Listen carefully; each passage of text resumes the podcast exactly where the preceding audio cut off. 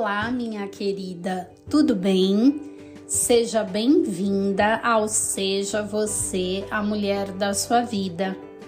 Aqui é a Cintia Mion, psicóloga, mentora e idealizadora do Seja Você a Mulher da Sua Vida. Amar é bom. Ser amada é melhor ainda Viver um relacionamento pode ser tudo aquilo que muitas mulheres desejam para suas vidas neste momento. No entanto, existem relacionamentos que não são nada saudáveis, pelo contrário, nos aprisionam, limitam e até machucam o nosso corpo e a alma. Claro que nós não queremos viver nada neste sentido e por vezes até vivemos sem perceber. Por este motivo, convidei a minha amiga e colega de profissão, Caroline Carren, que é psicóloga e especialista em relacionamentos. A Carol vai nos ensinar como identificar e até se libertar de um relacionamento abusivo. Vem comigo, minha querida. Este tema é muito importante e com certeza pode ajudar várias mulheres que precisam de ajuda.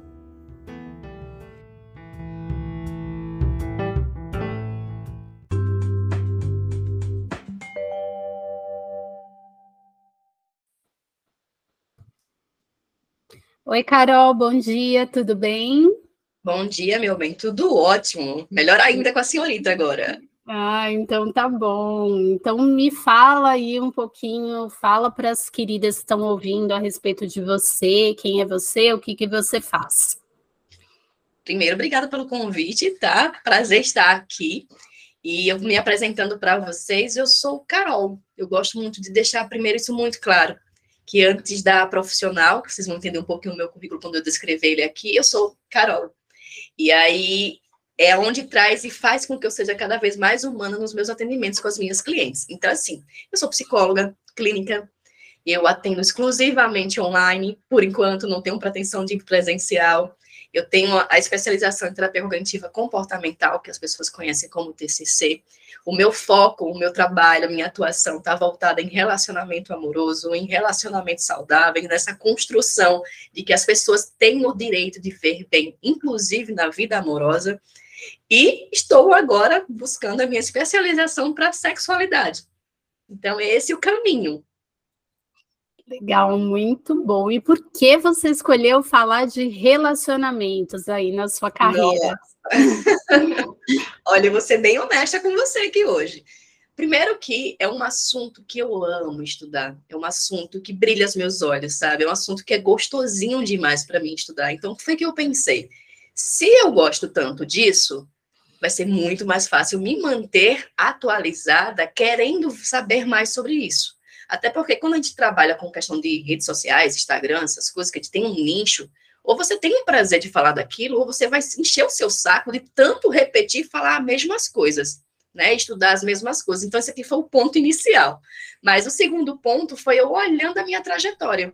Foi eu vendo que, antes mesmo de eu falar sobre relacionamento amoroso no, no Instagram, nas redes sociais, enfim, as pessoas me buscavam por isso, as pessoas me indicavam por isso. Quando era um relacionamento abusivo, um relacionamento é, tóxico, quando era a vítima, a violência doméstica, quando era alguma coisa assim que tinha a ver com relacionamento amoroso, eu sempre era indicada. E quando eu comecei a olhar também os casos das pessoas que eu atendia, não teve um cliente que eu não precisei ir para essa área também, da, checar a vida amorosa da pessoa, trabalhar as questões, as crenças que as pessoas têm sobre relacionamento, sobre amor.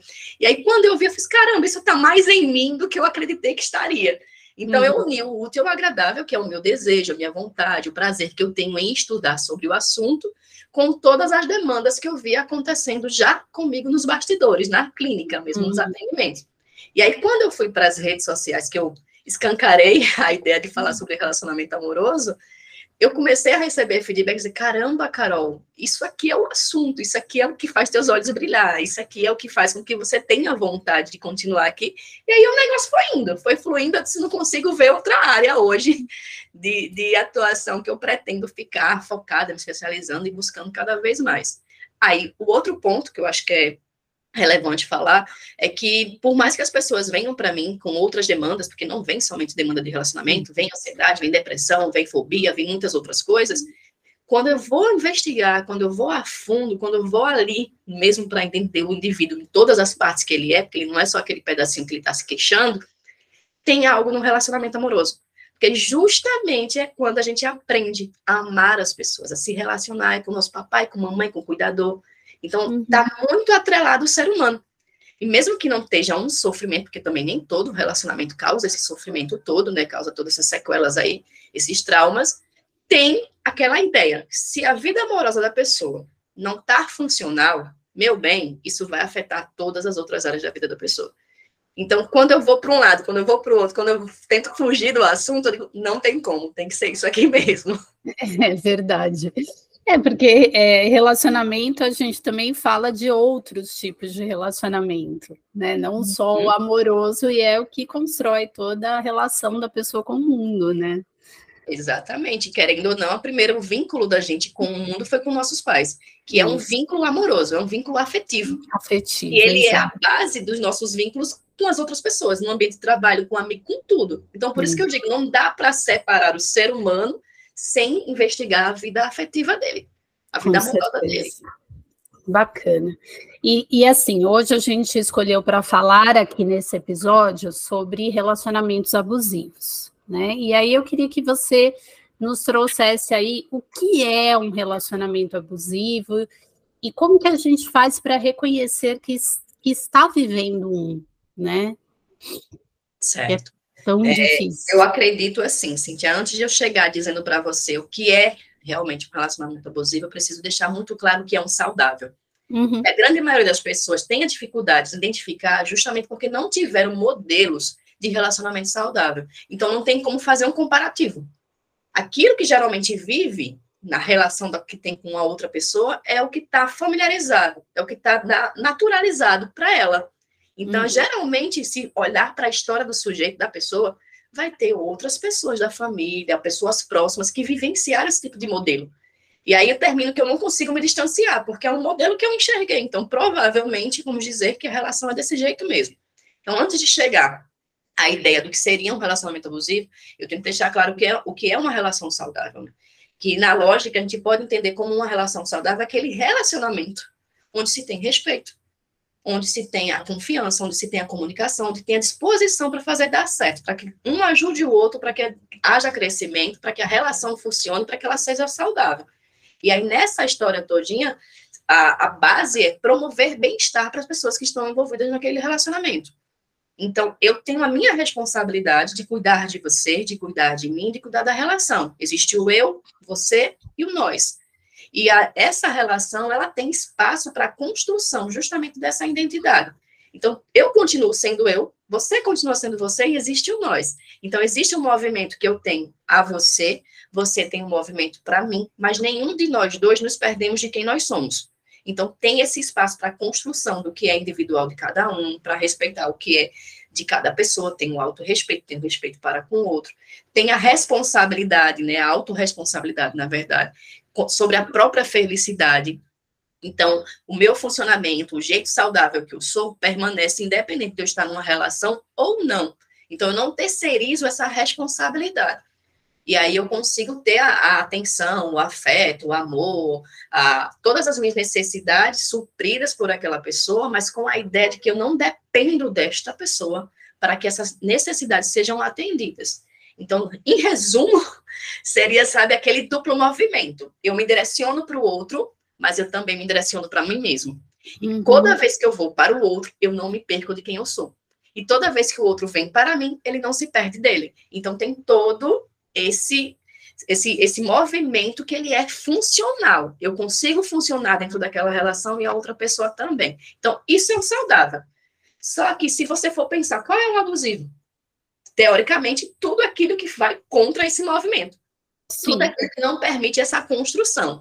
Mas a grande, o grande problema das pessoas identificar o abusivo é justamente porque tem visões de amor distorcida, as crenças que a pessoa tem sobre o relacionamento, né, de ele não ser, dele não ser desse jeito. Tem muitas vezes algumas até inversões de papéis, tem a dificuldade de lidar com a construção social sobre o papel da mulher, sobre o papel do homem, tem os uhum. modelos que viveu ao redor. Então, não é tão simples para as pessoas identificarem, porque é confuso no ponto do que ela está habituada a viver. E além do que ela vive, tem todo o cenário externo, tem a sociedade no meio, inclusive. Sim, porque quando você fala, por exemplo, de tudo que é um relacionamento saudável, é, eu acredito que muita gente fala: não, eu não tenho isso, eu não tenho isso, eu não tenho isso, eu não tenho isso. Ou então a pessoa tem uma, uma visão idealizada de que ela tem tudo aquilo, né? Quer uhum. dizer, é muito do, da percepção de cada um. É, até porque a nossa sociedade tem uma visão do relacionamento de amor muito romântica. Muito com a ideia de que você tem que achar a pessoa, aquela pessoa está pronta, a relação está pronta, e que vocês não precisam fazer mais nada. Vocês se encontraram. Só que assim, toda relação tem potencial para ser saudável. Só que depende dos envolvidos desenvolverem o que precisam para oferecer algo saudável para o outro. Né? E aí, a grande maioria das pessoas acham que está prontinho, que acabou, eu só encontrei você. Então não tenho mais uhum. nada para fazer. E aí, nisso que eu não tenho mais nada para fazer, eu vou aceitando do outro o que ele quiser me oferecer. Só que nem sempre essa outra pessoa tem habilidade para te oferecer algo de bom. Então, Sim. ou as pessoas se constroem ali dentro, e isso sem a responsabilidade, tá? De que, ah, eu tenho que transformar essa pessoa em algo melhor. Não, a transformação é dela, é um movimento dela, ela mesmo que busca esse movimento, você também do outro lado está buscando a mesma coisa. E aí há sim uma sintonia, porque nós estamos no mesmo caminho, que é a lógica do transformação e crescimento, e uhum. amadurecimento da relação, entende? Então, tem essa dificuldade, porque na nossa formação cultural, vamos dizer, a mulher transforma um homem, a mulher edifica a casa, a mulher faz isso, a mulher suporta aquilo, a mulher faz tudo para que essa relação aconteça. Mas se você parar para analisar o que é que o homem oferece, o que é que o homem precisa oferecer? Uhum. Né? Ele uhum. precisa oferecer segurança, muitas vezes é, financeira, inclusive emocional, mas aí o emocional no relacionamento abusivo ele não oferece, pelo contrário, ele oferece a instabilidade emocional para a pessoa. Então, o que, é que a uhum. mulher aceita? O que é que ela fica? Né? Mas enquanto isso, ela está oferecendo até demais, está fazendo até demais. E aí tem toda essa construção cultural, tem toda essa questão de patriarcado, tem toda essa questão de machismo, tem tudo isso envolvido. Então, para desconstruir, tem que, no mínimo, começar a abrir mão das ilusões que a gente cria sobre relacionamento, sobre amor, para poder começar a ter uma desconstrução mais completa, né? E aí, uma coisa que eu acho muito importante dizer sobre isso é que existe a manipulação no relacionamento. Então, a confusão mental para a vítima é enorme. Vez ou outra, ela até enxerga um pontinho de abuso, um pontinho de manipulação, um pontinho de comportamento que não tem nada a ver com aquilo que ela espera dentro de um relacionamento. Mas quando ela começa a enxergar isso, o outro percebe que ela enxergou. Aí ele vem e volta a ser aquilo que ela deseja. Então ela fica naquela dualidade. Ora eu amo, ora eu odeio essa pessoa. Ora eu, eu tenho amor, a pessoa me dá um xingamento. E fica nessa confusão. Né? Eu acho que um pouquinho mais para frente dá para te explicar sobre o ciclo de violência, para que as pessoas possam entender melhor esse funcionamento. Só que, assim, é, existe essa confusão, existe muitas vezes que a mulher fica presa ao início do relacionamento que foi maravilhoso. Então, quem sabe essa pessoa não pode voltar a isso. Existe a ideia de que ela pode ajudar ele a mudar, a transformar, a manter essa esperança. E eu costumo muito dizer para meus clientes, gente, olha só, esperança é maravilhoso porque mantém a gente focado, faz com que a gente consiga, né, muitas vezes se superar, ir atrás de propósito, acho uma delícia, mas existem situações que a esperança precisa morrer, porque a uhum. esperança não morre, o quem morre é você. Então, tem situações em que não dá para você ficar cultivando ainda aquela ideia de que, ai, mas ele vai voltar a ser assim, ele vai ter isso, ele vai me oferecer isso, e no fim ele não vai oferecer, ele não vai fazer a mudança, né? E aí é esse, esse foco da, da mudança, ele também é reforçado pelo abusador, porque uhum. ele promete mundos e fundos. E no começo ele até muda alguns comportamentos, mas depois ele volta a, a, a praticar o abuso, né? E aí esse afastamento de direção da que a vítima começa a ter dele, ele simplesmente traz ela de volta. Né?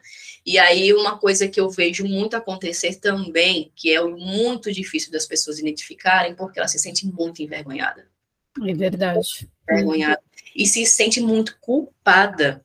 Aqueles comportamentos que a pessoa teve, muitas vezes ela assume para si a responsabilidade desse comportamento, sendo que nós não somos responsáveis pela forma como as pessoas se comportam.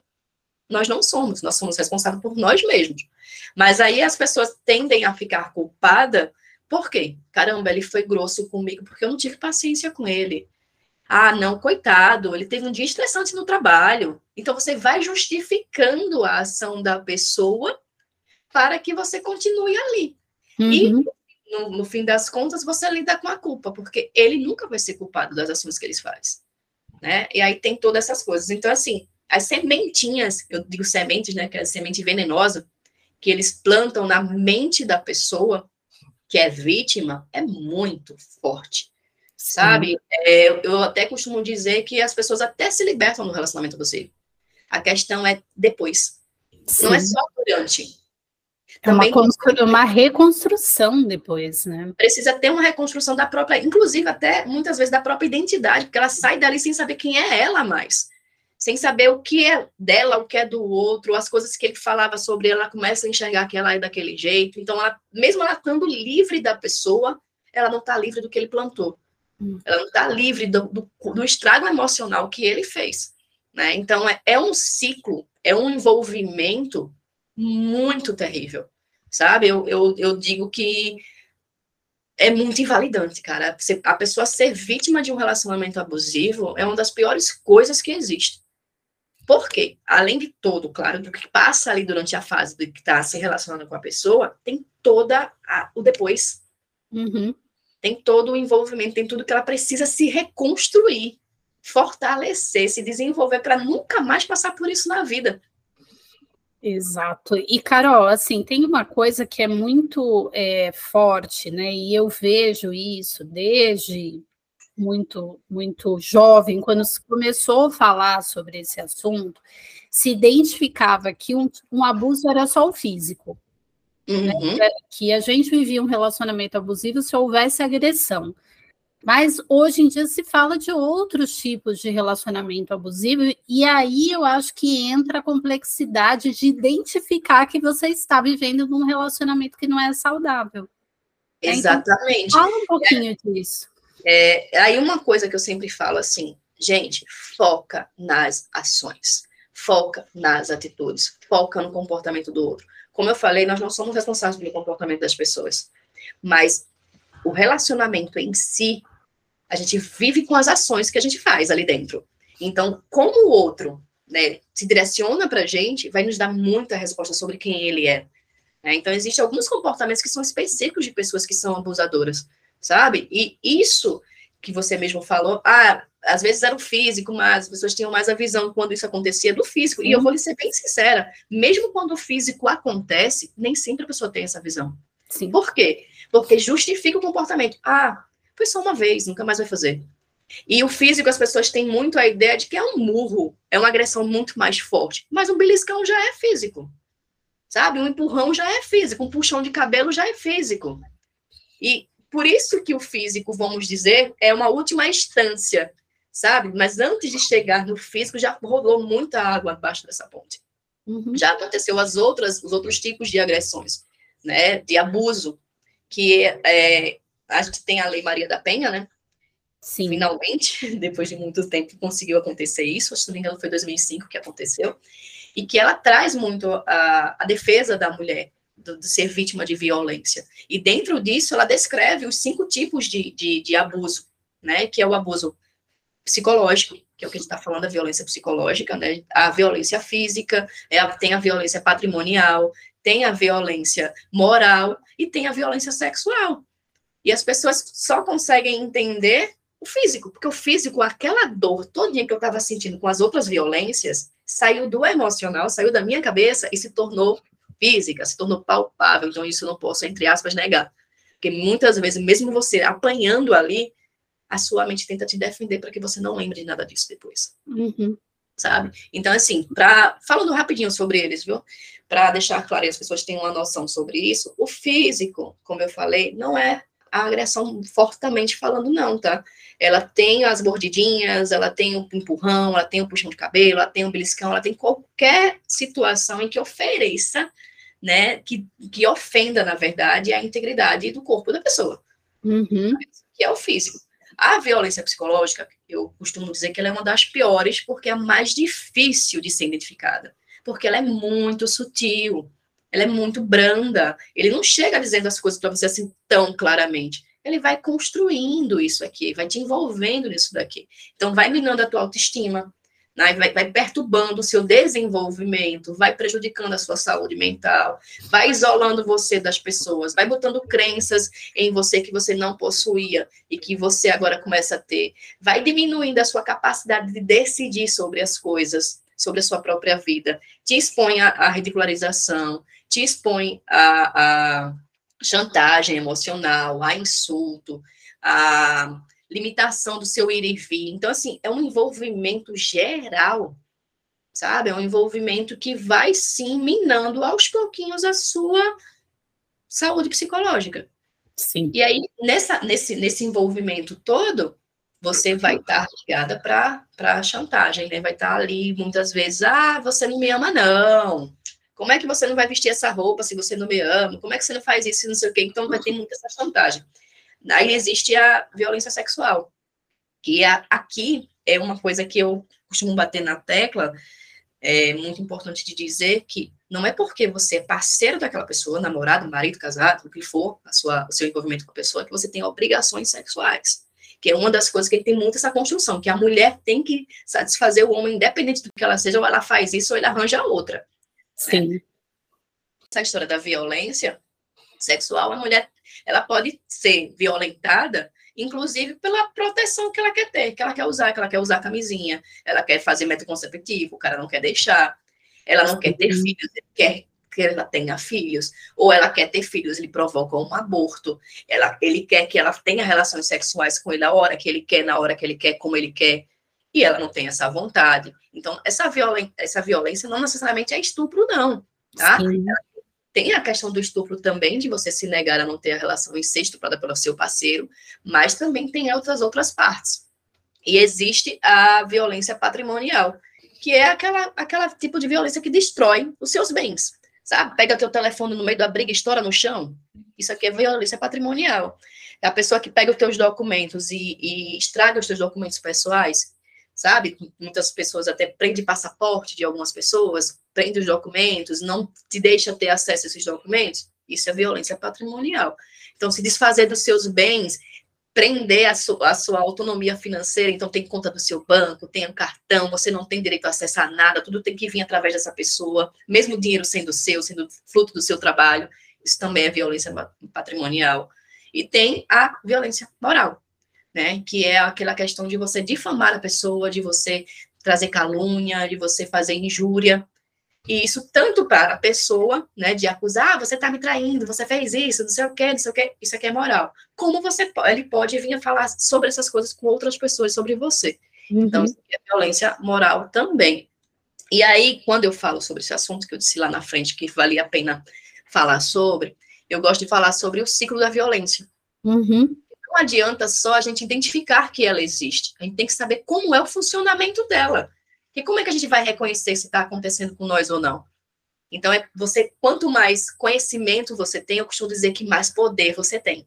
Porque você tem um poder de identificar e, além de identificar, começar a escolher como é que você vai lidar com a situação dali para frente. Então, assim, elas são três fases, né? Que existe a fase de lua de mel, a fase de detenção, a fase da violência, na verdade, quatro, a fase da violência e a fase do arrependimento.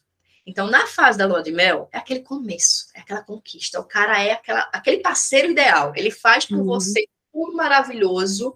Você tem tudo que você gostaria daquele parceiro. E durante o, a, o ciclo mesmo, toda vez que ele percebe que você está fugindo dele, ele volta para esse estado. Então, ele volta a ser aquele parceiro maravilhoso, de oferecer carinho, atenção. Ele volta a ser a, é, a pessoa perfeita para você e a fase mais tranquila do ciclo. Porque uhum. justamente você tem ele nessa fase lua de mel. né? Como a palavra diz, né? É o mel, né? Tem, tem um saborzinho, é docinho, é maravilhoso. Sim, gostoso, né? É gostoso. Uhum. Isso é para conquistar lá no início da relação, que muitas vezes a mulher se prende a isso, porque, nossa, mas ele foi tão maravilhoso comigo, ele era assim, e aí fica presa a essa ilusão, como para reconquista. Porque toda vez que ele é ruim, ele volta a ser isso, então quer dizer que ele pode voltar a ser isso. Uhum. Então, se ele pode voltar a ser isso, quer dizer que ele pode escolher me oferecer algo de melhor. E aí Sim. mantém a mulher nessa bendita esperança que deveria ter morrido há muito tempo. Uhum. E ela passa para o próximo ciclo. Então, saiu da fase de lua de mel, ele começa a mostrar as unhas dele na fase do aumento da tensão. Que aí é quando ele vai começar a ficar tenso, ele vai começar a se irritar por coisas insignificantes, ele pode ter crises de raiva, explosões, sabe? E ele pode começar a ser violento com a vítima né, através de ameaça, xingamento, humilhação. Aqui entra muito a, a, a, psicológica, sabe? Porque aqui entra a manipulação, entra a chantagem, entra a humilhação, entra a, a privação de contato com terceiros, entra uhum. muito essa parte dessa, desse aumento de tensão. E aqui é, ele também faz com que você fique se sentindo que você está pisando em ovos. Uhum. Você fica confusa. Nossa, ele explodiu comigo. O que foi que eu fiz? Porque eu preciso evitar o que eu fiz para que isso não aconteça mais. Então você começa a ir pro, muito para o funcionamento dele e sai do seu. Porque você começa a perceber que, nossa, ele está explodindo. E aí você, o que, que eu posso fazer para evitar que essa pessoa exploda comigo? Né? Então tem uma coisa que acontece muito nessa fase, que ela, ela pode durar dias, ela pode durar anos, a pessoa nesse, nesse estado, oferecendo isso para você. E você tentando ser aquela mulher que faz de tudo para que a relação aconteça, que você vai se, se é, direcionando de acordo com o caminho que ele manda você seguir, né? Então você fica muito nessa, nesse medo uhum. de receber novamente aquele lado ruim que você viu que ele tem. E aí essa fase fica tenso para ele, fica tenso principalmente para você, porque você precisa sobreviver a esse tipo de relação. E aí vem a terceira fase, que é a bendita fase do ato de violência.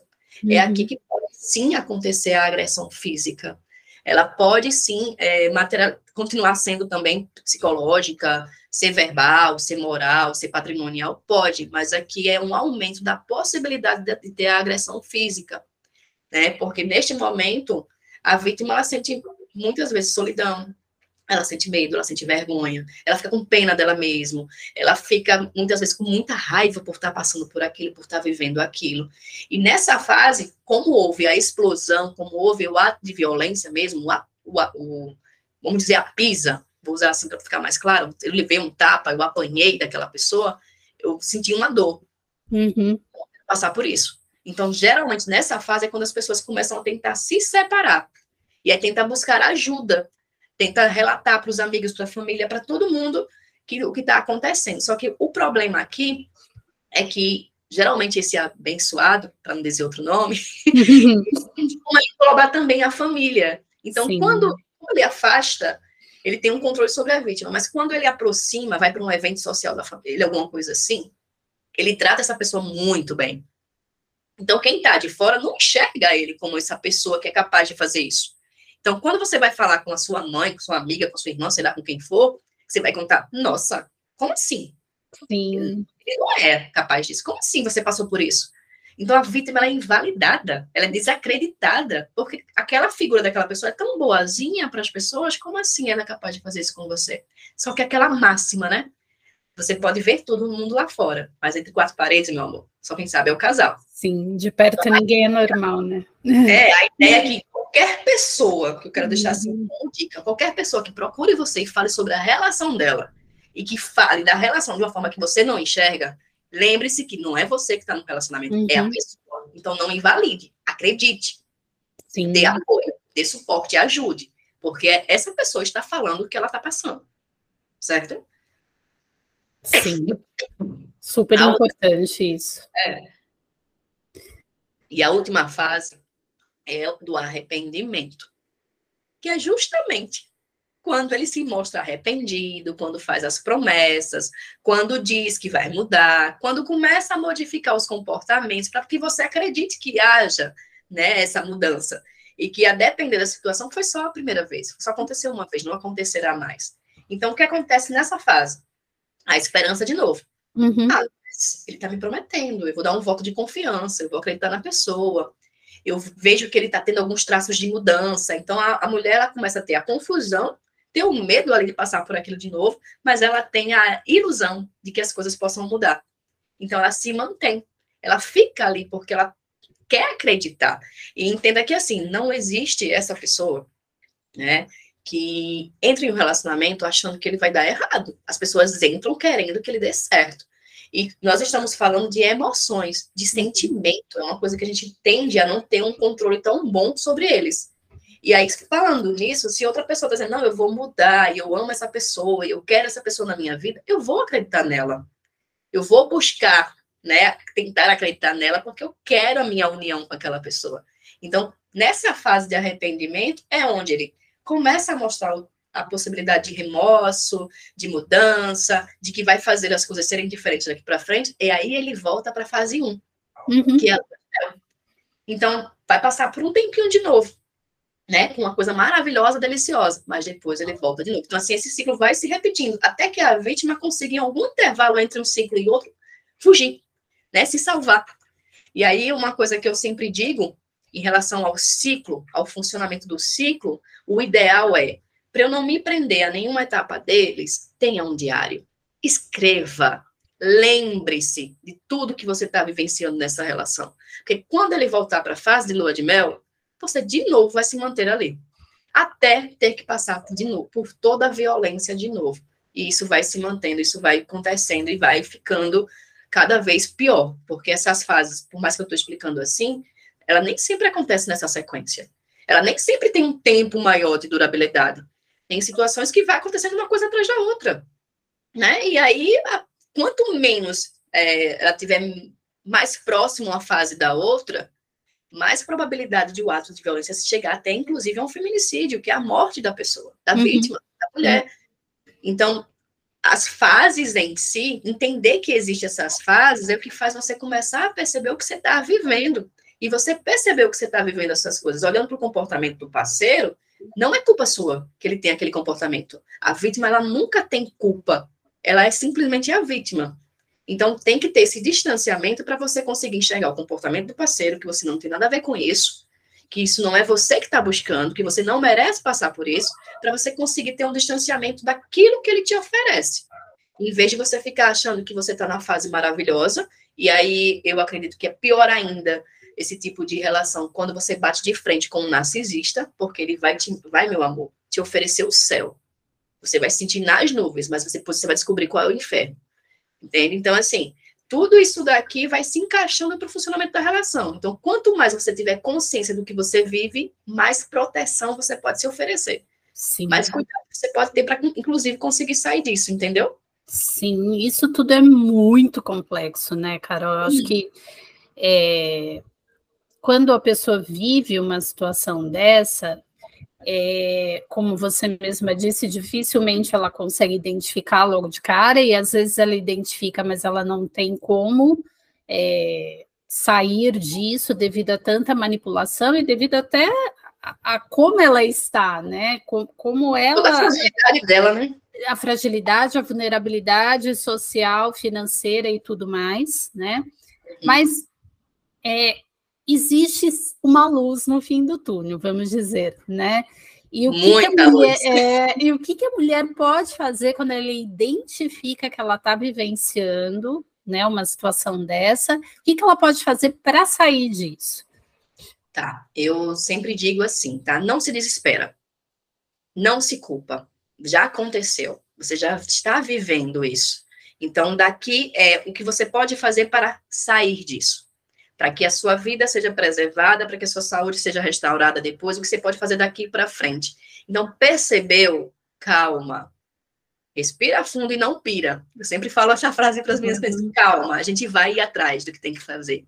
E aí a lógica é o quê? Justamente aproveitar a diferença entre os ciclos para conseguir sair esperar o intervalo entre uma, frase, uma fase e outra e conseguir sair. Isso aqui é o primeiro ponto, para que você quebre o ciclo como um todo. Então, vamos dar um exemplo. Eu estou na fase de tensão. E ali eu estou vendo que está acontecendo a violência comigo. certo?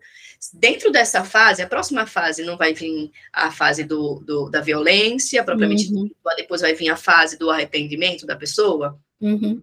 Quando eu chegar na fase do arrependimento, vai ser muito difícil sair.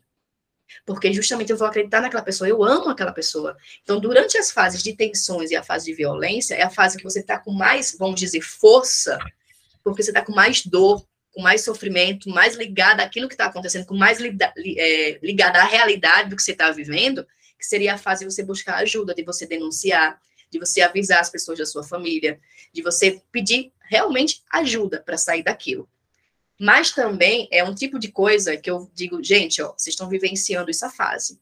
Essa fase é muito perigosa, tá? Então, não termina um relacionamento sozinho com a pessoa não enfrenta essa pessoa, coloca terceiros ali no meio, pede ajuda para terminar. Se vai terminar, termina em um lugar público, não termina dentro de casa. Sabe? Porque nesse momento o abusador pode se desesperar, ele não quer perder você, ele quer manter você ali presinha no, no cativeiro emocional que ele construiu. Então tem que ter essa preservação primeiro da, da sua segurança, né? Da sua uhum. segurança física, inclusive. Depois disso, a gente pensa na segurança emocional, mas para começo de conversa, envolva outras pessoas. Denuncie, ligue 180, busque a Justiceiras, que ela tem um programa muito maravilhoso, né, de suporte, inclusive de direito, de suporte psicológico, tudo. Bem, bem, bem, bem trabalhado o serviço delas. Mas denuncie, porque quanto mais a vítima se cala, menos o, a pessoa que foi abusada é responsabilizada pelos seus atos. Então, a denúncia ela é muito importante.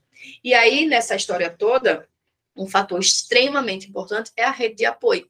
Uhum. Né? Eu saber que eu tenho com quem contar. Né? Pedir ajuda a meu pai, minha mãe, alguém da família, algum amigo, pedir ajuda a alguém, até muitas vezes o psicólogo é a pessoa que é a única pessoa que sabe sobre isso, né? Que, que é a única pessoa que dá esse suporte. Então, ter essa consciência de que o que você está vivendo, você muitas vezes não vai conseguir sair sozinha. Você vai precisar de ajuda para conseguir sair. Então, não fica presa à vergonha, sabe? Há o medo de que as pessoas vão julgar, vão criticar. Como assim eu fui vítima disso? Eu sou uma pessoa tão inteligente, tão capaz, tão não sei o quê. Calma, você é um ser humano. Qualquer pessoa, homem ou mulher, qualquer pessoa na face da Terra, que esteja em um relacionamento amoroso, afetivo, um relacionamento profissional, onde existem pessoas, você pode ser vítima de uma situação dessa. Então, por favor, peça ajuda. E aí, uma, um ponto que eu vou trazer aqui, que eu acho muito importante, é o papel da, da terapia nisso tudo. Né? O que, que a terapia pode auxiliar? Né? O que, que a psicoterapia pode ajudar você? Primeiro, tomar consciência, porque muita gente não tem noção do que vive. Né? Então, você tem a tomada da consciência dos abusos que você está sofrendo. E depois, o porquê que você permaneceu ali. Por que, que você uhum. permanece ali? O que é que te prende ali? Para que você comece a ter habilidades para você conseguir sair disso né, para que você consiga se fortalecer e, principalmente, além do sair dessa relação, você não volte a viver isso em outras relações, sabe? Para que você consiga aprender a impor limites nas suas relações, para que você possa desenvolver até melhorar a sua autoestima, porque vai estar muito prejudicada nisso tudo, e voltar a ter autonomia. E essa autonomia você entende de financeira, de emocional, autonomia no geral, para que você uhum. seja dona da sua própria vida de volta, você pegue de volta a sua vida. Então, que você não dependa de ninguém. Então, assim, os passos primordiais, na minha visão, é esse. Mas o primeiro de todos é você inicialmente se acolher. Uhum. Sabe? Você ter a capacidade de entender que o que você viveu não tem nada a ver com você. Não é que você merecia, não é que você precisou passar por aquilo. Não é nada disso, não. Qualquer pessoa na face da Terra não merece passar por isso, não. Isso é terrível. É terrível. É, uma, é, um, é um sofrimento, assim, que eu não desejo para ninguém. Com certeza. É, é a principal é, o principal sentimento é da culpa, né? É da culpa, eu, eu mereço, eu, eu tinha que viver isso, né? Então, realmente é uma reconstrução de, de é um empoderamento, né? É, e eu vou lhe dizer que as pessoas até, além da culpa, ainda ficam com muita raiva. Como Exato. é que eu deixei isso acontecer? Isso, eu, uma mulher, como você mesma disse, né? Eu, uma mulher tão inteligente, isso, aquilo, como é que eu não percebi, né? Mas uhum. é, é, foi bacana você ter dito isso, né? Toda mulher pode viver, toda pessoa pode viver algo parecido, né? E aí entra na na, na, próxima pergunta que, que eu ia te fazer, né? Assim, a gente tem muito essa visão de que relacionamento abusivo só quem vive é mulher. Mas não, né? Existe em qualquer gênero, inclusive homens também já foram vítimas e são vítimas de relacionamento abusivo. Com certeza. A questão dos homens é o machismo, né? É. é a cultura de que homens não podem sentir o que sentem, não podem demonstrar o que sentem. Então, imagine um homem chegando até uma delegacia, ou até mesmo no consultório, ou até mesmo em qualquer lugar que ele precise pedir suporte para conseguir sair daquilo ali, dizendo: Olha, porque a minha mulher, ela faz isso e isso comigo. A pessoa vai olhar, mas você não é um homem? Olha o teu tamanho, como é que ela te bateu? Olha, então assim, ele é tão invalidado nisso daqui, o medo, o medo de não ser de não ser compreendido e de ser diminuir a sua masculinidade faz com que ele não busque ajuda. Eu até estava, quando você falou sobre esse assunto, eu até ia fazer uma pesquisa minha interna de quantos casos eu atendi, só que não deu tempo. Uhum. pesquisa, mas assim, eu tenho quase que certeza que é 10%. Sim. Desses, desses sete anos aí que eu trabalho com isso, três pessoas, três homens eu atendi com essa demanda. Três uhum. homens.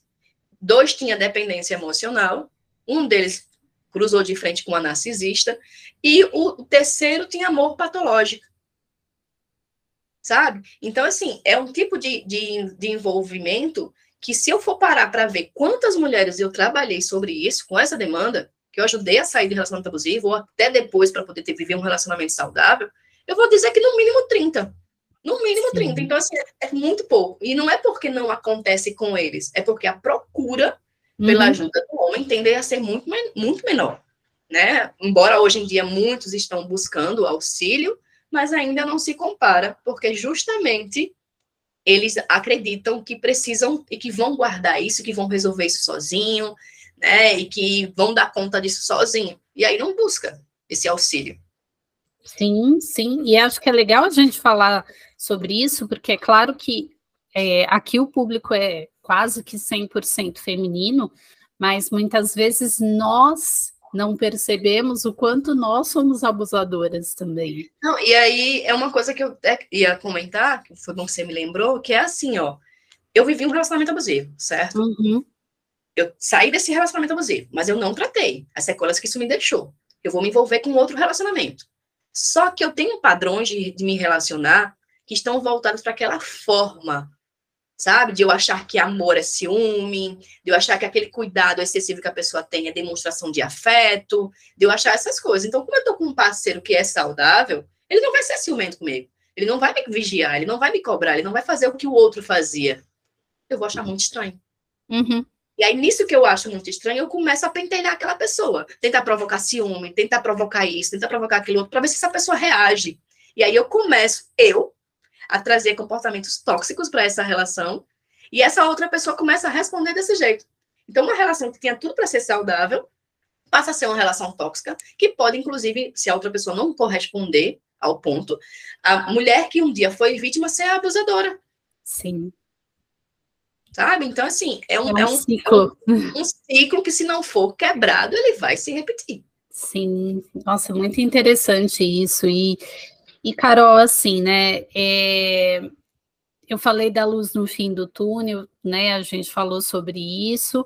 É, é possível uma pessoa viver um relacionamento saudável depois de viver um ou mais relacionamentos abusivos? Porque pode dar essa conotação de que, nossa, nunca mais eu vou é, me envolver com ninguém, porque senão eu vou me envolver de novo com um abusador, já que eu tenho esse padrão e etc. etc. Uma, né? Exato. Então, acho que a mulher acaba perdendo a esperança mesmo. Né? Então, uhum. é possível? Com toda certeza. Toda certeza. Não tenho medo nenhum de afirmar isso. Uhum. Desde que ela busque tratamento. Que ela busque, busque entender o funcionamento dela. Busque entender o porquê que ela teve esse tipo de envolvimento né? Porque assim, ó, geralmente as pessoas que são vítimas de relacionamento abusivo uhum. são dependentes emocionais. Então, existe a dependência emocional, existe a forma como ela vincula aquela pessoa, onde a necessidade que tem daquela pessoa é muito maior. Uhum. Sabe? Ela busca muito naquela pessoa, ela exige muito afeto naquela pessoa. E ela necessita viver aquela vida que a outra pessoa tem. que outra pessoa oferece. Então, se ela não tem o devido tratamento, por isso que o ciclo se repete. Porque por mais que você queira fazer diferente, na prática você não vai fazer. Porque você uhum. vai agir de acordo com a sua familiaridade. Você vai agir da forma natural, que é previsto para você. Então, se você não faz esse tratamento, não faz esse acompanhamento, não tem como você quebrar isso sozinha. Até porque a gente tem que entender assim, nós temos a nossa própria limitação. Uhum. A gente tem a nossa visão sobre nós mesmos. Então, vamos dizer, ah, vamos dizer que eu quisesse fazer isso sozinha comigo, né? Cuidar de mim apenas sozinha. Eu vou conseguir chegar até um certo ponto. Mas de acordo com como eu me vejo, eu vou me bloquear nas outras partes. Eu vou tentar me proteger de algum jeito. A gente tem mecanismos de defesa que a gente não passa essas barreiras. Então, se você não tem um acompanhamento, não tem um tratamento, e muitas vezes, inclusive, é, a depender da, da, de como ficou a pessoa, a pessoa precisa até entrar com a psiquiatria junto. Precisa entrar com o uso de medicação junto. Porque essa pessoa gatilhou tanta coisa que a pessoa começou a ter ansiedade, a pessoa começou a ter uma depressão, a pessoa começou a ter uma fobia, e assim foi indo. Então, existe um tratamento para que isso seja possível, para que a pessoa se torne saudável. Eu já ouvi muito né, das pessoas que chegaram para mim depois que saíram de um relacionamento abusivo, já estavam tentando se relacionar de novo, ou até achavam que nunca mais iam conseguir se relacionar, a ideia de que, ah, não, é só me afastar daquela pessoa. Só que toda vez que estava começando a paquerar alguém, se envolver com alguém, ou estava dentro de um relacionamento, vinha a figura daquela pessoa. Sabe? Vinha o que aconteceu, vinha os medos de passar aquilo tudo de novo. Uhum. Então, o ponto-chave é entender que isso aqui não é uma brincadeira, que você foi só feita de marionete. Isso aqui ficou muita sequela aqui dentro da sua mente. A mente da pessoa que passou por um, um relacionamento abusivo, ela é extremamente modificada. Uhum. Sabe? Então, a visão que ela tem dela muitas vezes é terrível. Ela começa a entender que ela não merece muita coisa, que ela é isso mesmo. Muitas vezes, até o abusador falou, fala para ela, né? Quem é que você vai conseguir? Você tá pensando o quê? Que você vai conquistar mais alguém? Olha para você. Quem é você? Você não vai ter nada. Eu que fico com você, eu tenho pena de você. Eu estou com você praticando uma caridade aqui. Porque se eu não quiser você, ninguém vai querer. Então, imagine essa pessoa ouvindo essa voz. Aí ela vai atrás de outra pessoa. Como é que ela vai atrás de outra pessoa? Ela não vai. É. E se ela for, ela vai sempre achar que tem que encontrar pessoas com perfis menores do que dela. Né? Com pessoas bem menos, bem, bem abaixo do que ela é. Porque ela não merece muita coisa. Então, a ideia é que existe sim possibilidade da construção da vida saudável pós um relacionamento abusivo, desde que você se torne responsável pela forma como você vai viver depois de tudo que você passou. Então, é preciso ter esse acompanhamento inclusive psicológico, e muitas vezes ainda inclui o psiquiátrico no meio, para poder entender que, é, como eu falei, da dependência emocional, né? Na dependência emocional existe uma forma que a gente se vincula à pessoa. E se eu não aprendo uma forma saudável de vincular, eu vou continuar me vinculando daquele mesmo jeitinho com outras pessoas. Sim, com certeza. E acho que a questão também de é, passar por um processo de reconstrução da autoestima, da identidade, também passa por reconstruir carreira, vida financeira, é, focar em, no autodesenvolvimento. Então, existe uma série de coisas aí que são importantes para dar essa base para que a mulher possa viver um novo relacionamento sem que ela precise ter essa dependência né? Então é, é eu, muito importante. Eu costumo, eu costumo, dizer que ela foi destruída em cacos, sabe? Sim, sim. Então, assim, ela, tá, ela era uma pessoa antes de viver isso, ela foi moldada a uma pessoa para viver aquilo dentro daquele relacionamento e ela precisa descobrir quem ela pode se tornar. Uhum. Ela não vai ser mais quem ela era antes, 100% como ela era antes, porque ela passou por essa experiência. Mas ela não precisa se manter sendo o que ela viveu naquela experiência. Uhum. Ela tem toda a possibilidade de pegar, encaixar cada pecinha, se remontar todinha, vai ter algumas cicatrizes ali, vai ter algumas marcas ali, mas ela pode e ela deve e ela merece viver algo saudável. Uhum. Sabe? Eu, eu, digo que ter, ter uma relação saudável é um direito que nós temos. A questão é que todo direito ele é atrelado a um dever. Então, se eu quero dar amor, se eu quero receber amor de uma pessoa, eu devo dar amor. Se eu quero receber respeito de uma pessoa, eu devo receber, eu devo oferecer respeito. Então fica muito atrelada nisso. Só que nessa situação de a pessoa viver um relacionamento abusivo, onde é que estava o direito delas? Ela não tinha direito. Ela só tinha dever de justamente ficar no movimento da outra pessoa, de oferecer o que a outra pessoa queria e acabou-se. Ela não existia, ela era invalidada ali. Uhum. E aí ela precisa entender que ela permanece tendo direito. Só que, obviamente, ela não vai ter só direito. Ela vai ter direito e vai ter dever, isso como qualquer pessoa. Então, qualquer construção de relacionamento para que ele se torne saudável, o papel do outro e o meu papel ele tem que estar tá caminhando para a mesma direção. Agora, se eu estou em um relacionamento onde a outra pessoa está em uma postura muito maior que a minha e eu muito lá embaixo, com muita submissão, com muita invalidação, como é que isso é saudável? Existe um, uma, é como se existisse uma, um poder igual, sabe? Eu posso, você pode, eu sou, você é, você tem espaço, eu também tenho. Nós somos, assim, isso aqui sem rivalidade, sem disputa de espaço. É apenas um direito que ambas as duas pessoas têm. É sem estar disputando, entende? Uhum, uhum. Olhar na mesma direção, né? É, exatamente, né? Se eu quero, se eu quero algo maravilhoso para mim, eu ofereço maravilhoso para o outro também. Sim, exato. Bacana isso. É, eu, eu penso que assim, né? Muitas mulheres podem ouvir este episódio e podem, de uma certa forma, assim, se entristecer, primeiro pensando que estão vivendo isso ou que já vivenciaram isso, né? E, e olhando para frente, né? Porque assim, a gente não consegue mudar a nossa história mas a gente consegue ressignificar a nossa história, mas fazer uma história diferente daqui para frente, né? Olhando para frente, Carol, qual a mensagem que você quer deixar, uma mensagem final que você quer deixar aí para para as mulheres que estão ouvindo e que de repente agora falam assim: nossa, mas não tenho esperança mais. Olhem, eu falei que a esperança deve morrer nesse tipo de relação, mas Exato. a sua esperança interna, ela deve existir sempre. Porque você é a única pessoa que pode fazer por você o que você precisa. Uhum. Tá dentro de você essa capacidade de você se reinventar. Ela, por mais que a outra pessoa falou mil coisas, ela continua ali. Então, assim, a, a esperança, né, a luz, vamos dizer assim, tá ali dentro. Ela, você pode não estar tá conseguindo identificar, mas ela existe. Uhum. Então, ó, por mais que você foi vítima, que isso aconteceu com você, eu sinto muito, de verdade eu tive essa experiência e não foi das melhores da minha vida, mas assim, com toda certeza eu digo a você que é possível sair disso e é possível ter toda a reconstrução depois, e é possível viver relações saudáveis, é extremamente possível. Só que você tem que buscar responsabilidade nisso. Uhum. Você entender que você não tem uma responsabilidade sobre o outro, mas você tem total responsabilidade em quem você vai se tornar depois de tudo que você viveu. Sabe? Então, assim, ó, entenda que você é vítima. Vítima não se deve ser culpada, vítima não deve ser julgada, vítima não deve ser criticada. Vítima deve ser ajudada, acolhida, compreendida. Então você não faça isso com você. Uhum. Porque se você fizer com você, outras pessoas com certeza farão. Se, ah, Carol, mas eu me acolho, eu faço isso e as pessoas estão me julgando. Sabe o que eu vou te dizer? Essas não são pessoas para a tua vida. Porque pessoas que conseguem ter empatia com você, no mínimo, vai te validar. Não uhum. vai fazer a mesma coisa que aquele abusador fazia ao não ao te invalidar, não te ouvir, não te deixar ter voz. Então entenda que você foi vítima. Então não carregue culpa.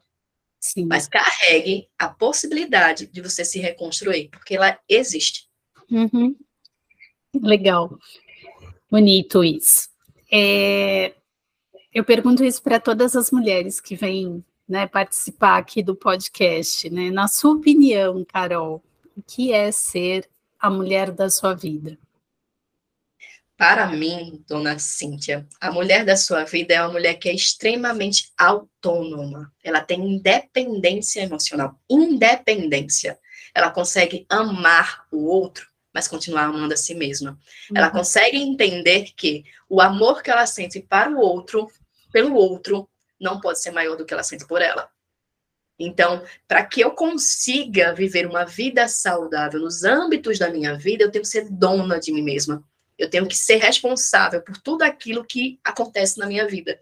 Por mais que eu não tenha uma responsabilidade e não mereça ter passado por aquilo, eu tenho a responsabilidade de como eu vou lidar com isso daqui para frente.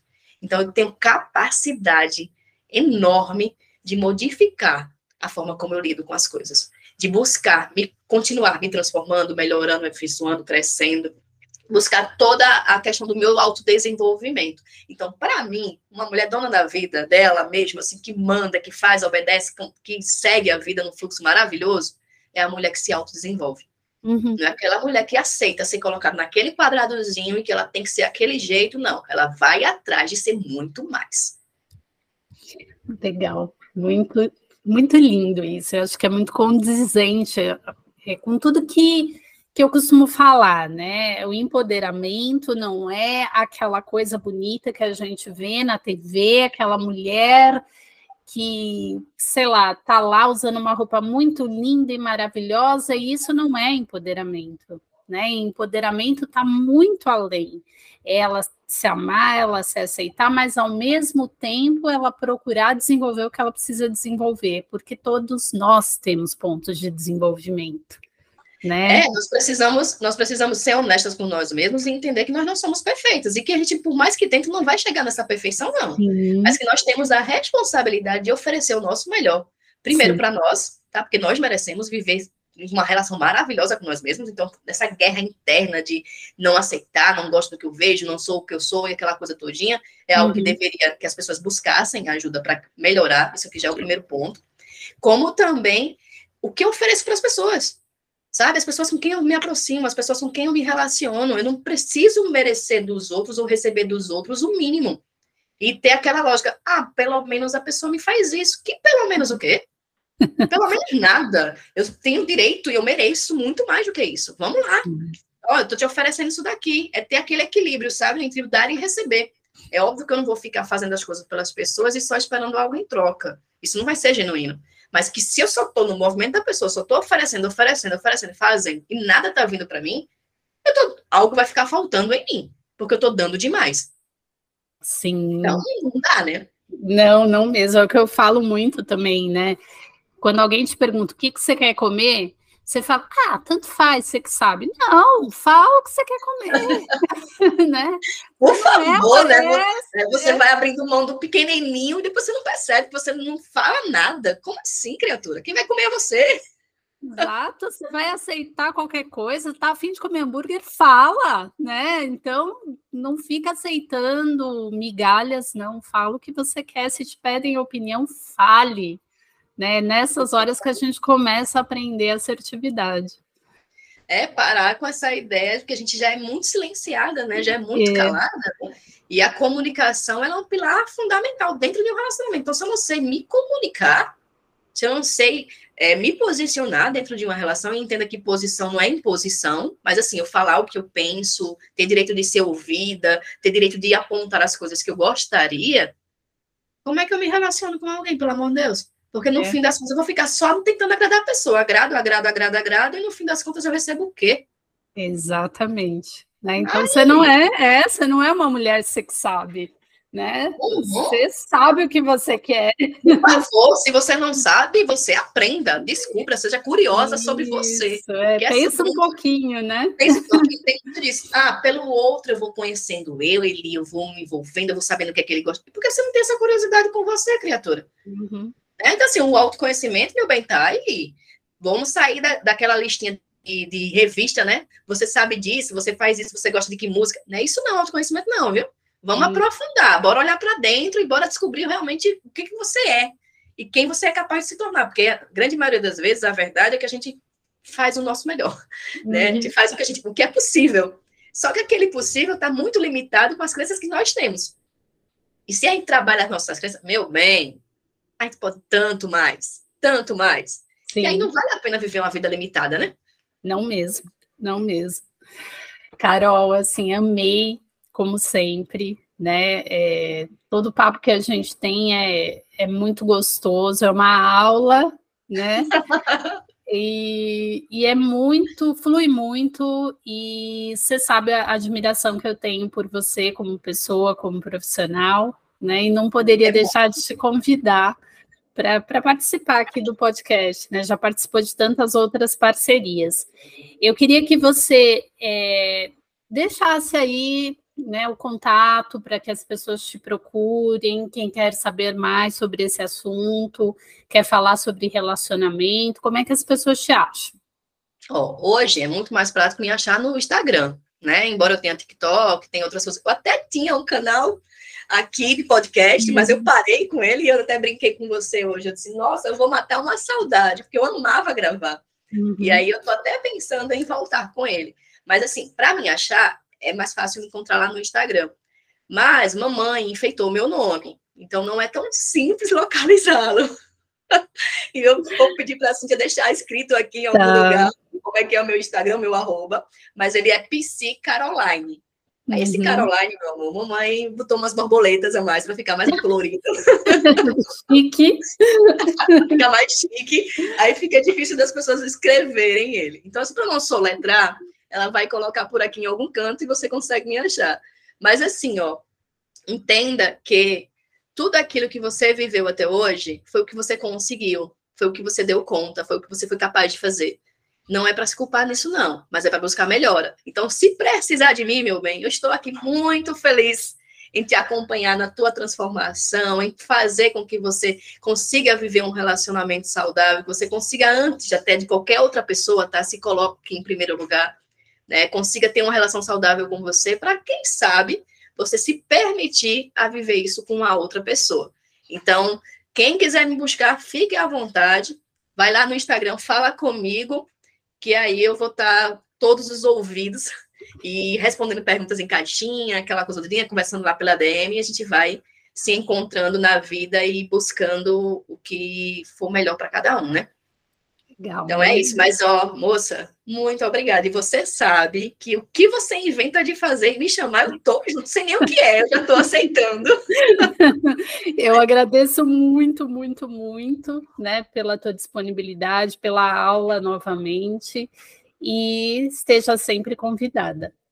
Obrigada, meu amor. Não precisa nem esperar o convite. Estou me convidando. Até o próximo, então, gente. Então tá joia. Muito obrigada, viu? Um beijo. Tchau. Tchau, tchau.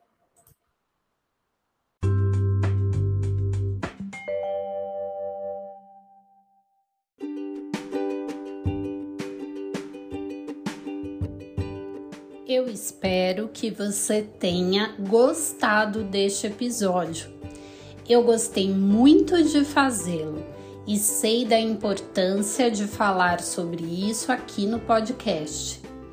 Se você conhece alguma mulher que está vivendo um relacionamento que não é saudável, compartilhe este episódio com ela. Na descrição do episódio eu vou colocar o Instagram da Carol. Ah, me conta lá no meu Instagram, arroba o que você achou e aproveita para sugerir outros temas para mim. Um beijo e até o próximo episódio.